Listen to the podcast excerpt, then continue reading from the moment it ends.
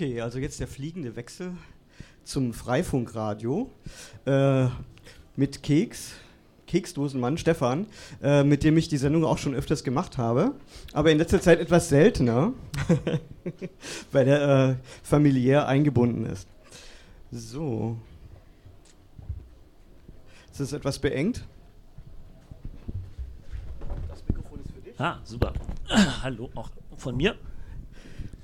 Genau. Ja. Elektra kennt ihr ja schon, sicher.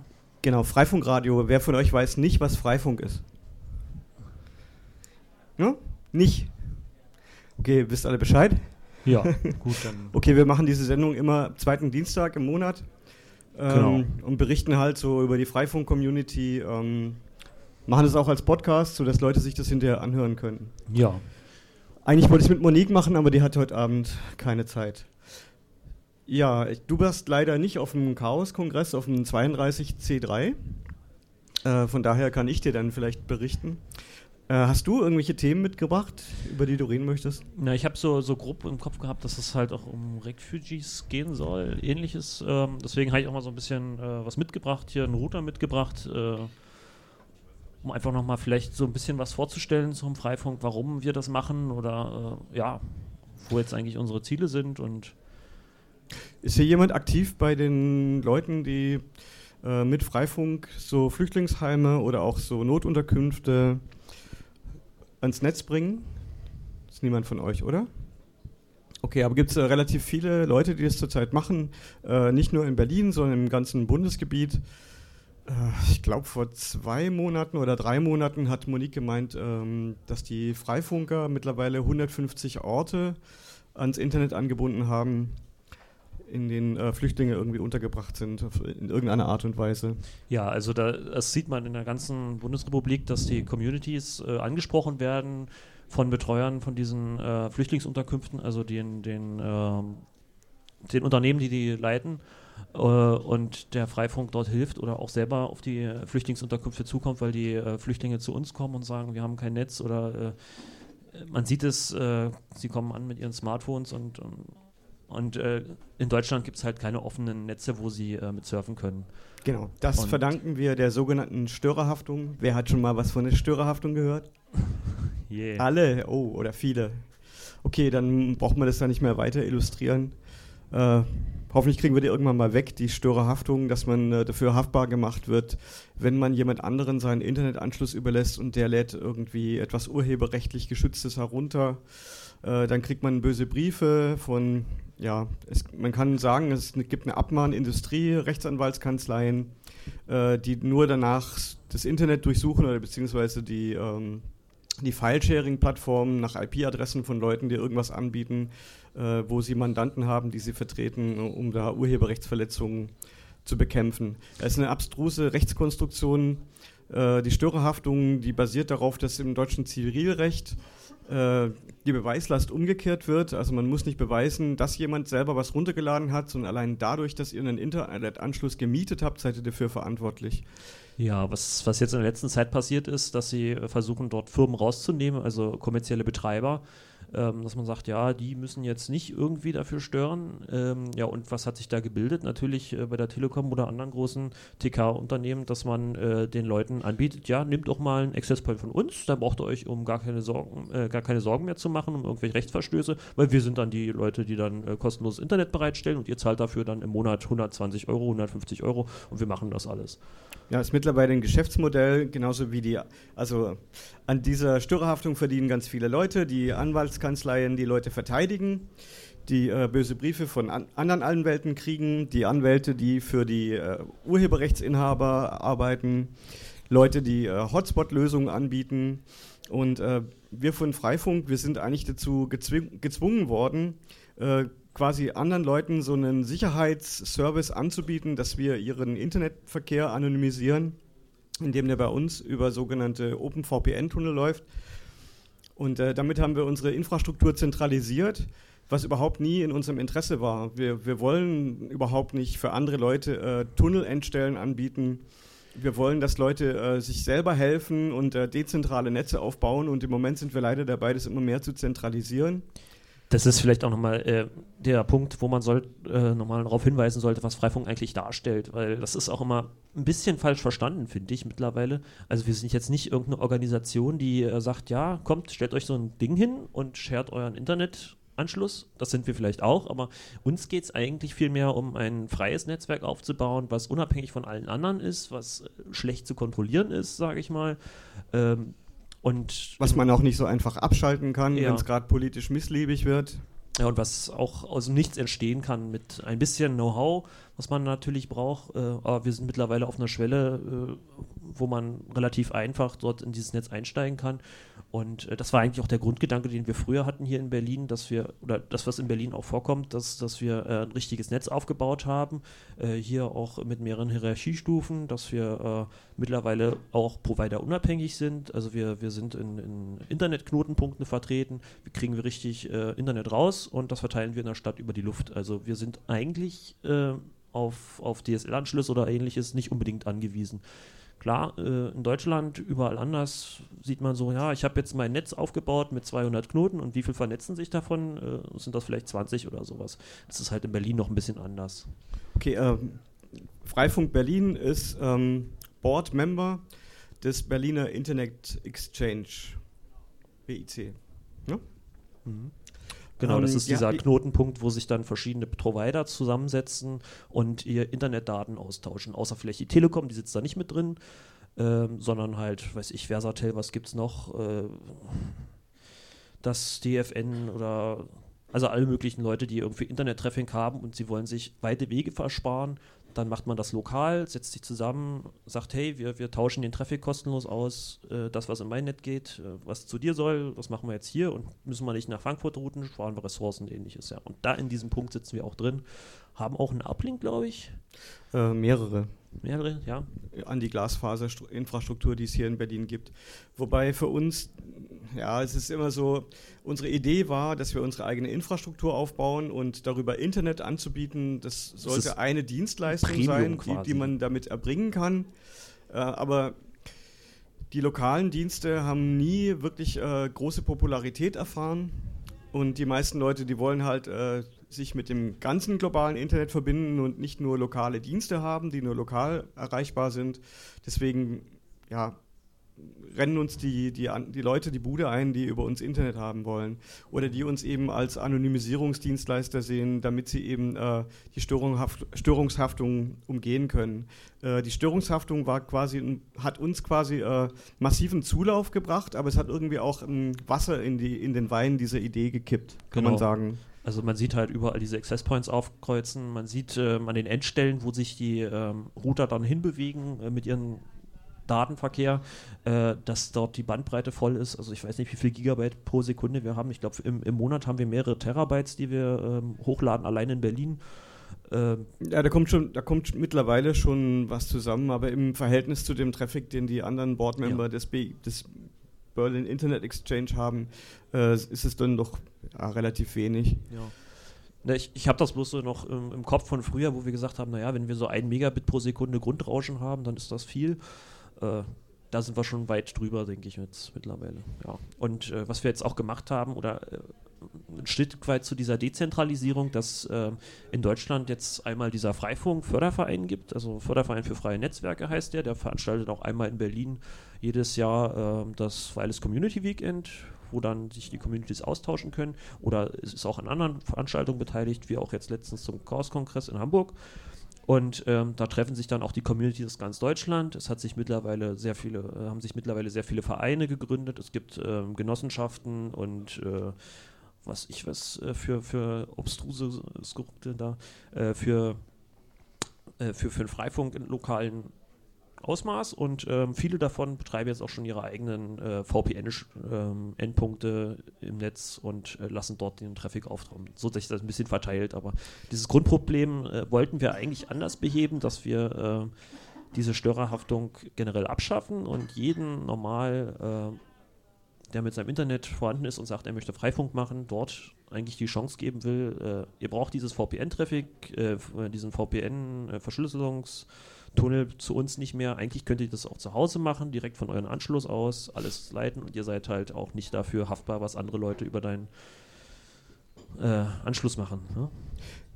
Ja, aber ich, ich möchte noch auf was anderes kommen. Ja. Ähm, für mich war jetzt auf dem 32. Chaos-Kongress ist etwas Wunderschönes passiert. Und zwar habe ich so gegen Weihnachten zufällig, äh, es gibt so einen, man kann so freie Android-Software runterladen ohne den äh, Google Play Store. Wer von euch hat ein Android-Telefon? Ja, doch schon einige Leute. Ähm, da gibt es den F-Droid Store. Also kein Store, es ist ein, es ist kostenlose Software, ein Software-Repository. Wer von euch verwendet das F-Droid-Repository? Ah, okay, ja, zwei, drei? Das, okay, da habe ich gesehen, da gibt es eine Software, die heißt Rumble. Und äh, die Software, die implementiert etwas, was mich schon längere Zeit fasziniert und wo ich auch gedacht habe, ah, da könnte man mal Algorithmen entwickeln.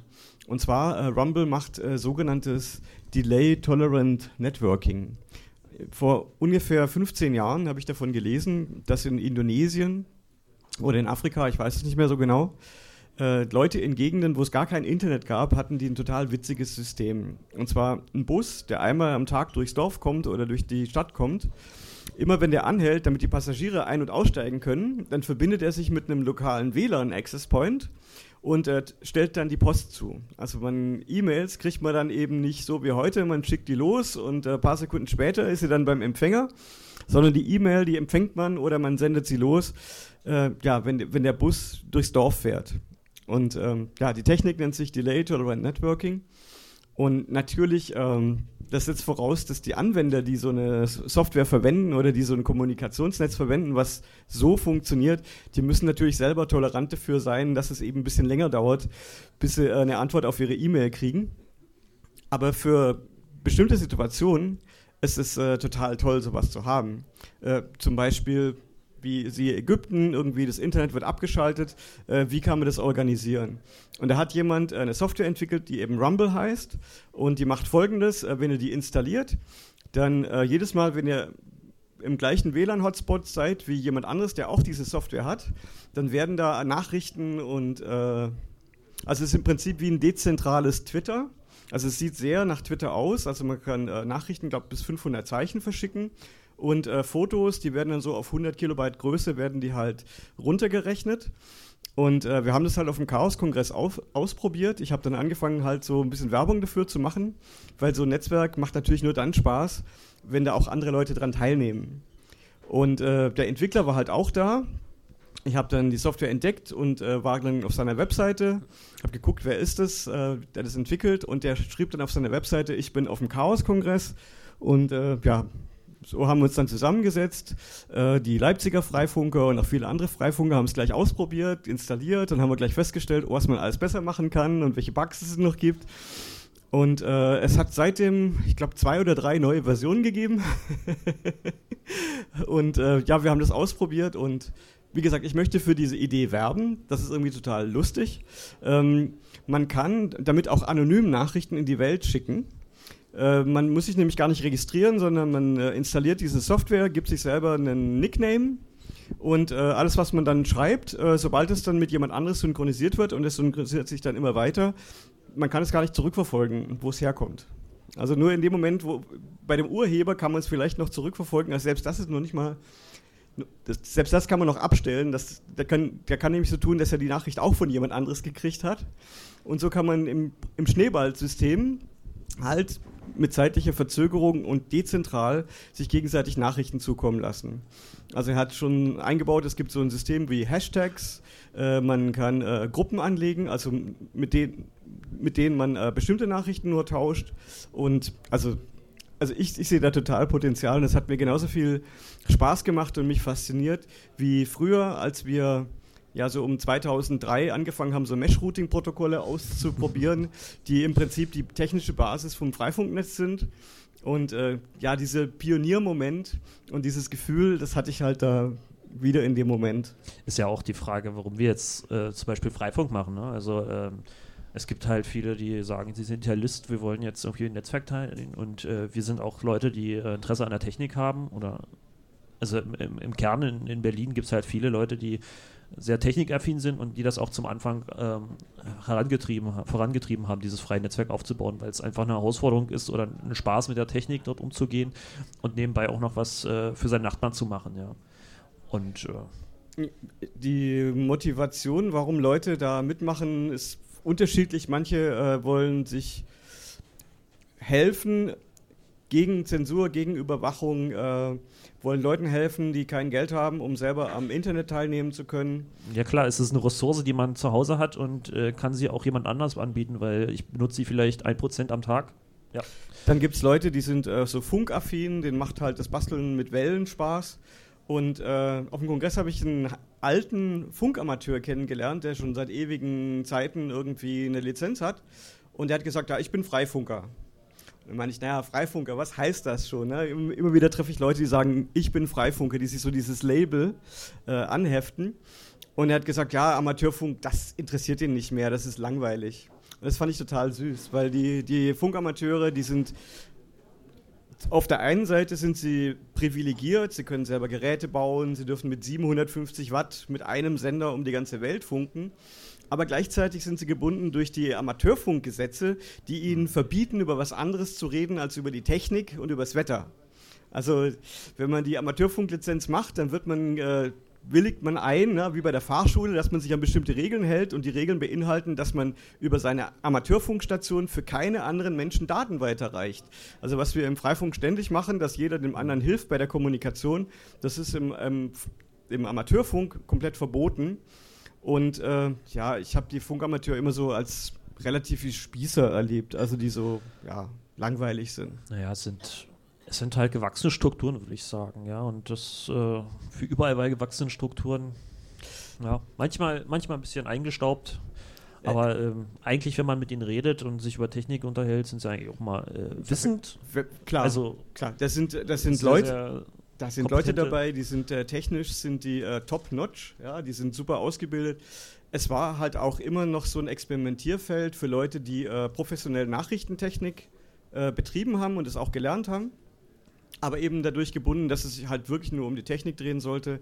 Und äh, historisch ist es so gewachsen, äh, diese Unterseekabel, die dann zum Beispiel von der Küste der Vereinigten Staaten nach Europa, nach England gelaufen sind, die Gesellschaften, die investiert haben in solche Systeme, die hatten große Angst, dass jemand einfach mit Funkverkehr ihnen Konkurrenz macht. Deswegen äh, durften die das nicht. Aber vielleicht langweilig jetzt mit, mit diesem Thema. Ja.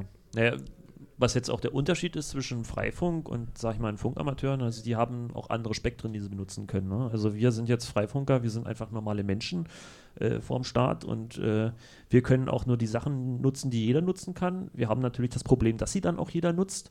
Ähm, da hattest du ja ähm, letztes Jahr äh, so, so, ein, so, ein, Pilotprojekt gestartet, äh, dass man sagen, naja gut, wir, wir, wir, verabschieden uns mal von diesen normalen Lizenzen, die alles äh, voll sind schon mit irgendwelchen Access Points überall in jeder Wohnung und äh, auch draußen Wetterradar ähnliches. Äh, und, und, wir versuchen auch mal andere Frequenzen zu bekommen, so als Freifunk an sich.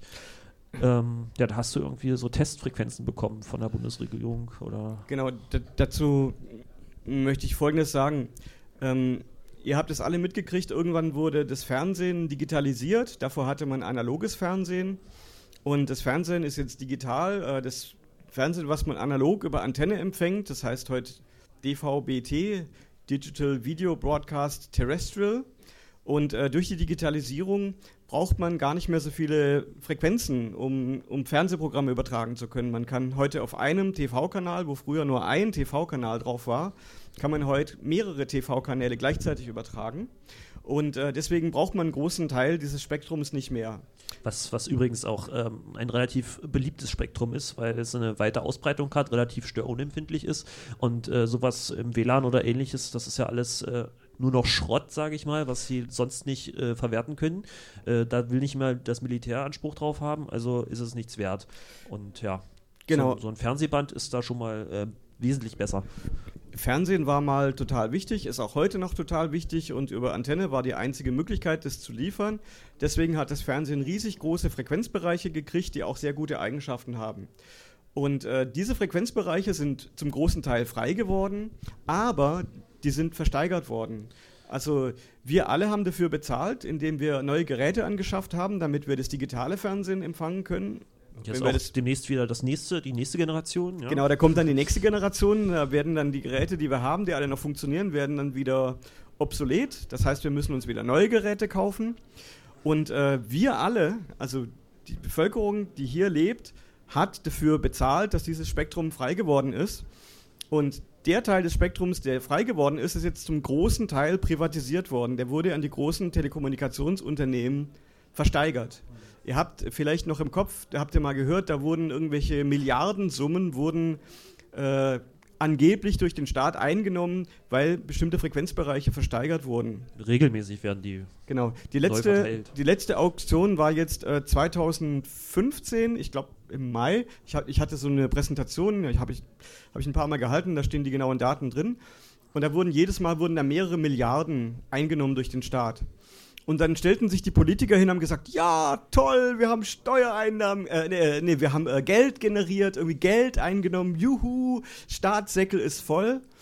Aber ähm, wer muss jetzt eigentlich dafür bezahlen, dass die Frequenzen da so teuer versteigert wurden? Mhm. Die Leute, die die Dienste dieser Telekommunikationsanbieter benutzen. Also wir zahlen eine Internetsteuer dafür, dass diese Dienste irgendwie in diesen privilegierten Bändern jetzt arbeiten können.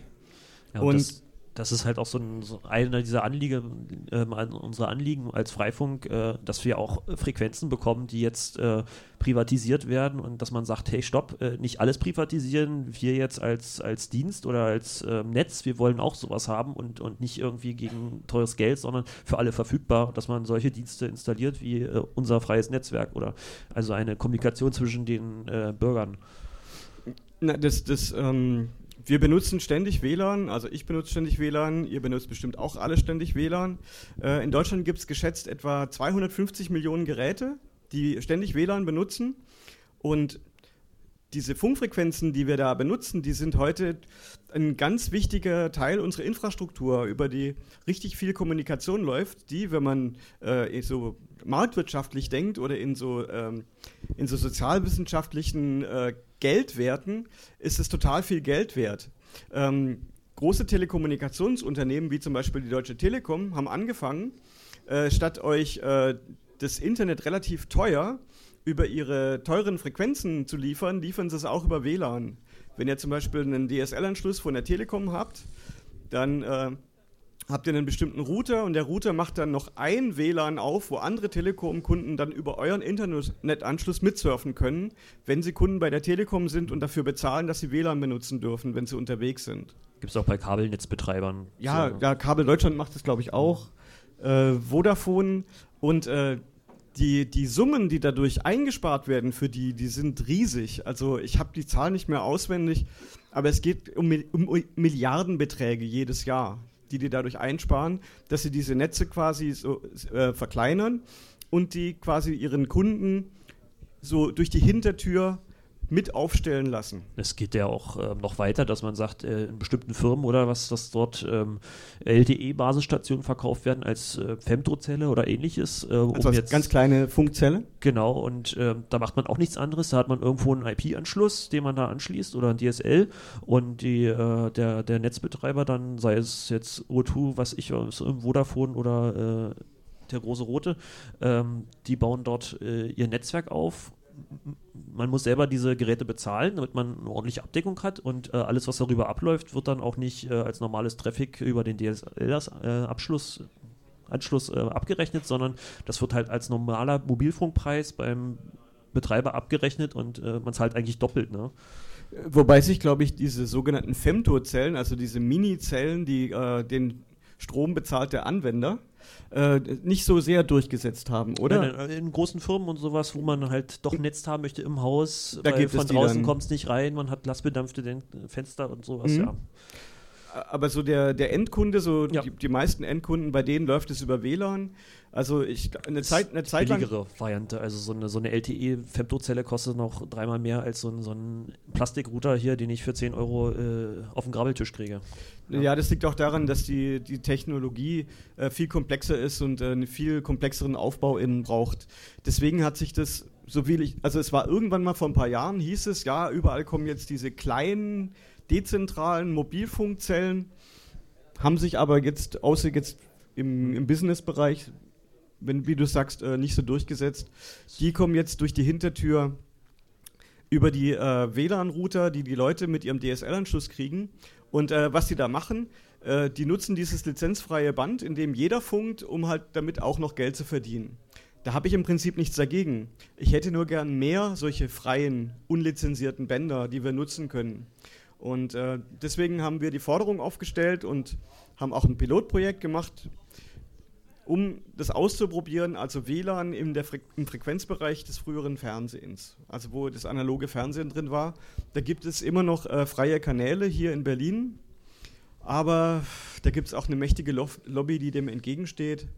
Äh, zum Beispiel die, die äh, Rundfunkgesellschaften, also Rundfunk- und Fernsehproduktionen, die haben so schnurlose Mikrofone für Events und die benutzen auch diese TV-Kanäle und die haben dann gefordert, dass in Berlin, in Berlin-Mitte müssen mindestens zwölf TV-Kanäle frei bleiben, damit sie da diese alten Schnurlos-Mikrofone weiter betreiben können, störungsfrei. Ja gut, aber das Die stellen ja da große, an, große Ansprüche an das, das, Spektrum. Das kam ja auch wieder aus der ähm aus der Geschichte, dass man vorher die andere Frequenzen genutzt hat, die sie auch verkauft haben an Mobilfunk, LTE, was auch immer. Also äh, ja. Und irgendwo ist dann mal auch Ende im Spektrum. Also ja, anders als man kann nicht mehr, man kann mehrere Kabel in einen Kabelschacht legen, aber das äh, Funkspektrum hat man nur einmal. Das müssen sich alle Leute teilen, die das nutzen wollen. Genau, wenn, wenn das Spektrum einmal komplett äh, durch durchgenudelt ist, dann äh, kann man da schwerlich noch irgendwas hinzufügen und ein ganz großer Teil des Spektrums äh, ist dem Militär vorbehalten. Oder einfach nicht nutzbar. Oder es, ja, oder es wird einfach auch nicht genutzt. Oder das Militär hat zwar das Privileg, das zu nutzen, nutzt es aber wahrscheinlich gar nicht. Also wenn man wenn man mal äh, ja, das Spektrum. Sie, sie stellen, wenn es wieder politisch Probleme gibt, ihre Scanner an und äh, dann ist es wieder voll. Aber sonst äh, in den letzten zehn Jahren, weiß ich nicht, zwei Jahre an und äh, acht Jahre bei Standby. Aber wir, man nutzt es. Ja. Genau, also und aber die, die, die Bevölkerung geht bei dieser ganzen Geschichte leer aus. Äh, die Bevölkerung zahlt drauf und wir haben jetzt in Deutschland halt diese Situation, durch die Störerhaftung traut sich fast niemand, irgendwie seinen WLAN-Hotspot einfach zu öffnen, was in anderen Ländern total anders ist als hier. Dann irgendwie sind die Tarife für LTE irre teuer. Selbst äh, in Schweden und Norwegen äh, was extrem teure Länder sind, also von den durchschnittlichen Lebenshaltungskosten, äh, kriegt man das, das, Zehnfache an Datenvolumen für ein LTE für, für den gleichen Preis, wie man es hier in Deutschland kriegt. Also im Prinzip. Die haben aber auch ein anderes Konzept hinter ihrem Netz, aber. Ja, aber Gut. Äh, also für mich, für mich ist es so, um es mal böse auszudrücken, die Leute werden hier hinten und vorne über den Tisch gezogen und es wird ihnen auch noch verkauft, dass sie davon profitieren würden. Also das sprengt dann wirklich irgendwie den, dem fast die Daube weg. Ja. Schöner Schlusssatz eigentlich. Oh, fast, fast Schlusssatz. Nee, wir haben noch drei Minuten. Ja. Also klassischerweise würde jetzt Musik kommen äh, bei uns in der Radiosendung. Ich habe jetzt aber nichts vorbereitet. Na, wir haben ja aber Publikum. Also ja, genau. möchte jemand ans Mikrofon treten und irgendwas sagen? hm? Gut. Oder seid ihr alle ja schon eingeschlafen? haben wir euch zu Tode gelangweilt? Oh, okay. Gib den Schnaps aus. Aber nicht, dass jetzt alle ankommen und sagen, du hast mich gelangweilt. Das äh, gibt die Geldbörse dann doch nicht her. Ja, okay. Was können wir machen? Wir können aufrufen, äh, die lokalen Freifunk-Communities überall zu unterstützen, auch in Berlin ähnliches. Äh, es wird gesucht, Leute, die sich, äh, die Interesse haben, äh, Unterkünfte zu vernetzen, dort ähm, hm. mit anzupacken. Ja, du hast äh, hier noch die, die zwei Mesh-Bücher mitgebracht. Genau. Also wer möchte, das ist historisch. Genau. Mit äh, Elektra das, drauf? Genau, das, das Buch habe ich mal geschrieben für Open Source Press. Ist äh, 2007 erschienen. Äh, ein Teil davon ist zeitlos, weil es geht ja um Radiophysik und äh, es werden Algorithmen für Routing erklärt. Ein Teil davon handelt von der Technik, die es 2007 gab, die 2007 aktuell war. Die ist heute irgendwie nicht mehr so aktuell. Und, ja, Aber die Physik, die stimmt immer. Die Physik stimmt immer noch. Irgendwie das, was ich über Communities geschrieben habe, äh, soweit es irgendwie bemerkenswert ist, steht da immer noch drin. Äh, die Bücher verschenken wir. Das sind, äh, da gibt es nur noch ganz wenige davon. Also wenn, wenn, wenn jemand, jemand haben hat. möchte, irgendwie äh, nehmt euch eins mit. Und dann hast du einen, einen Router mitgebracht? Ja, das ist äh, aus dem einen Los, was ich hier fürs Freifunkradio äh, mit erstanden hatte mal wie gesagt, eigentlich für Flüchtlingsunterkünfte wollte ich mal zeigen, wie sowas aussieht, aber ich glaube, das Klientel hier kennt sowas schon. Also das war mal eine Routerspende von einem großen Hersteller, die uns dann Retourware zugestickt haben. geprüfte Retourware und die jetzt auch schon überall in Deutschland verteilt wurde. In allen möglichen Städten gibt es diese. Äh, die haben uns ein paar tausend. paar tausend Stück haben wir davon bekommen. Ähm, wie gesagt, also äh, sowas wird eigentlich kosten Zehner und äh, wird auch genutzt, um Flüchtlingsunterkünfte zu vernetzen. Also da Zehner kostet es nicht, also wenn man es also, kauft, kostet es 15, 16 Euro ja. neu. Ja, ein Zehner, ja. wenn man es gebraucht kauft, aber dann muss man danach suchen. Ja, also wie gesagt, Freifunk war immer schon, wenn man wollte, konnte man relativ preiswert seine Hardware bekommen. Ja. Ja, also wer Lust hat äh, zu basteln, also genau. früher hat es mit ganz viel Gebastel angefangen, mittlerweile basteln die Leute keine Antennen mehr, sie wollen nur noch Hardware von der Stange haben. Finde ich ein bisschen schade. Andererseits irgendwie hätten wir nie so einen massiven Zulauf gehabt und äh, ganz viele Leute haben halt, glaube ich, auch nur noch so eine vage Idee, äh, was die Leute, die sich das am Anfang mal ausgedacht haben, damit im Schilde geführt haben. Äh, wir werden jetzt, wie gesagt, halt ganz häufig nur noch als äh, Internet Stör Störerhaftungsbekämpfungsdienst ja. irgendwie betrachtet, der kostenlos ist. Ich möchte für meine Freunde Internet bereitstellen in meiner Wohnung, aber habe keine Lust, mein DSL zu teilen. Hm, ja, darauf, haben, darauf haben wir im Prinzip keinen Bock. Nee. Wir, wir, freuen uns natürlich, wenn äh, Leute Internet-Hotspots betreiben, wo es sonst keine frei zugänglichen Hotspots gäbe, auch wenn die nicht mit dem großen Freifunknetz per Funk vermascht sind, so wie wir das hier in Berlin machen. Ja, Aber immerhin besser als nichts. Genau, ich habe zum Beispiel bei mir äh, vor die Schwimmhalle so ein, so ein Access Point hingehängt, der genau dann auf den Vorplatz strahlt und oder eine Bushaltestelle oder sowas ist halt auch für Schüler ganz nett. Ja. Okay, jetzt sind wir über der Zeit. Ja, wir haben uns nicht verabschiedet von unseren genau. Radiohörern. Und äh, von den Leuten, die jetzt den Internetstream hören, werden wir uns auch verabschieden. Also ich werde jetzt den Stream auch anhalten. Ja. Ihr wart ein tolles Publikum. Das Beste heute Abend. Das Beste, genau, das Beste heute Abend. Vielen Dank.